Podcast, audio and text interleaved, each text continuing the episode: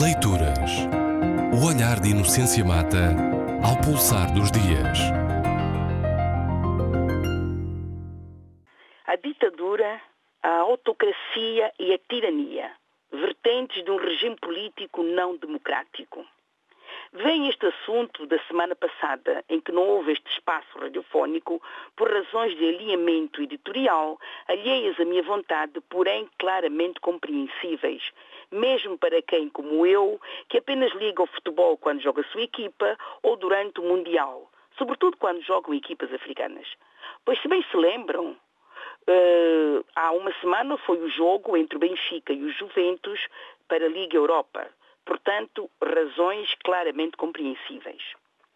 E nesse espaço eu teria falado, como vou falar hoje, precisamente das vertentes de um regime político não democrático e não necessariamente antidemocrático.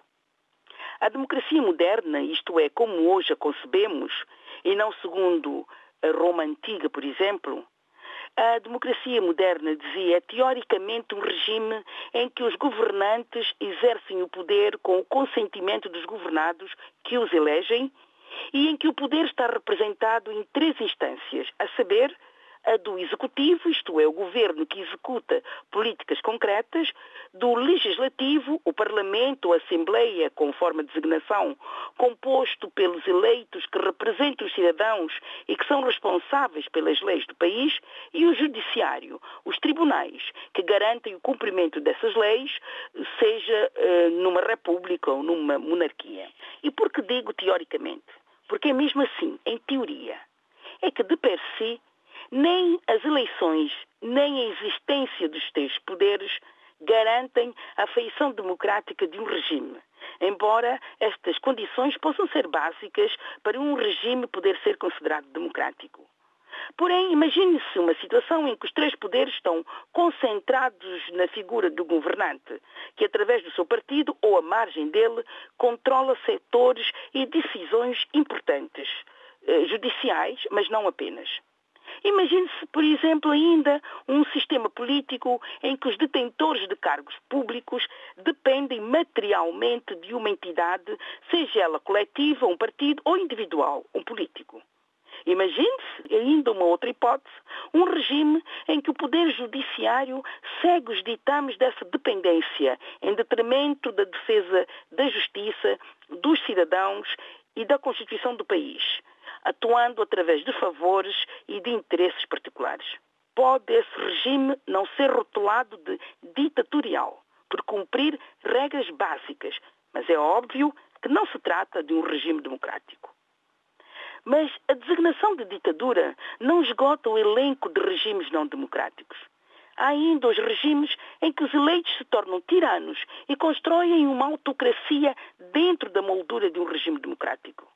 Imagine-se, por exemplo, um governante que quer fazer sobrepor o poder executivo a outros poderes, com a retórica do pragmatismo ou da legitimidade das eleições que lhe permite o exercício e a demonstração da sua autoridade.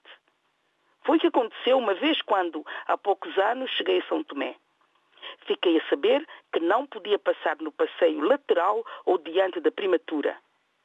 Vinha eu pelo passeio quando de repente um militar barrando uma passagem de forma agressiva, me diz que ele tinha de atravessar a rua e continuar no outro lado do passeio. E perguntei porquê. Porque, pelo menos desde a abertura multipartidária, que, malgrado o aparato securitário dos governantes africanos, são tomenses também, sim, são tomenses, naquelas duas ilhas pacíficas em que qualquer falecimento é anunciado na comunicação social, malgrado o aparato securitário que existe também em São Tomé e Príncipe e que aumenta em proporção direta do grau ditatorial do regime ou da paranoia do detentor de poder, que não havia desde, dizia eu, desde a abertura multipartidária, que não havia lugares públicos proibidos em São Tomé e Príncipe. E eu perguntei porquê. Porque foi decidido assim, respondeu-me o guarda militar de metralhadora empunhada que manejou em postura intimidatória. Claro que era uma ordem do Primeiro-Ministro e dizia respeito à alteração unilateral de regras eh, pré-estabelecidas a seu bel prazer, sobrepondo a sua vontade ao contrato social, a fim de assegurar o seu estatuto de chefe.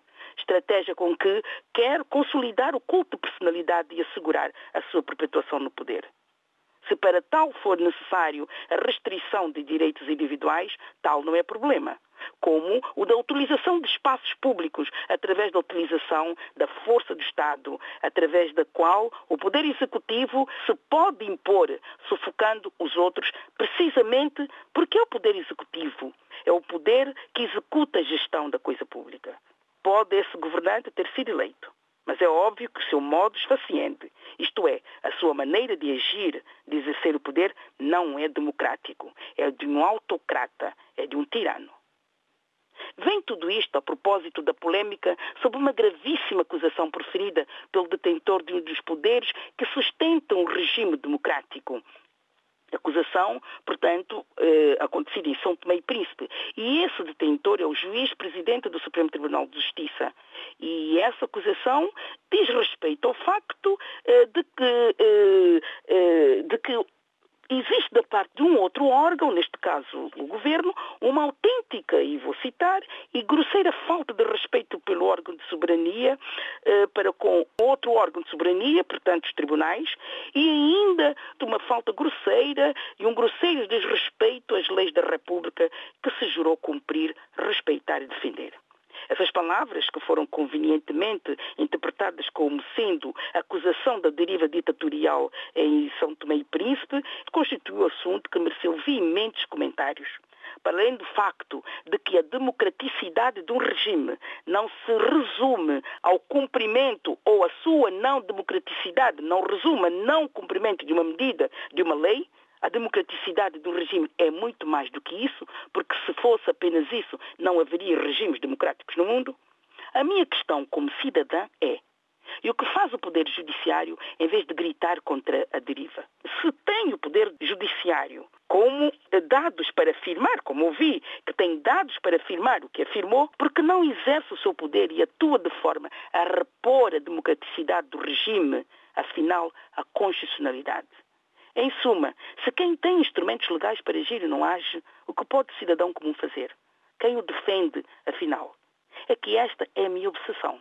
Um Estado de Direito é aquele em que existem leis que defendem o cidadão até do próprio Estado.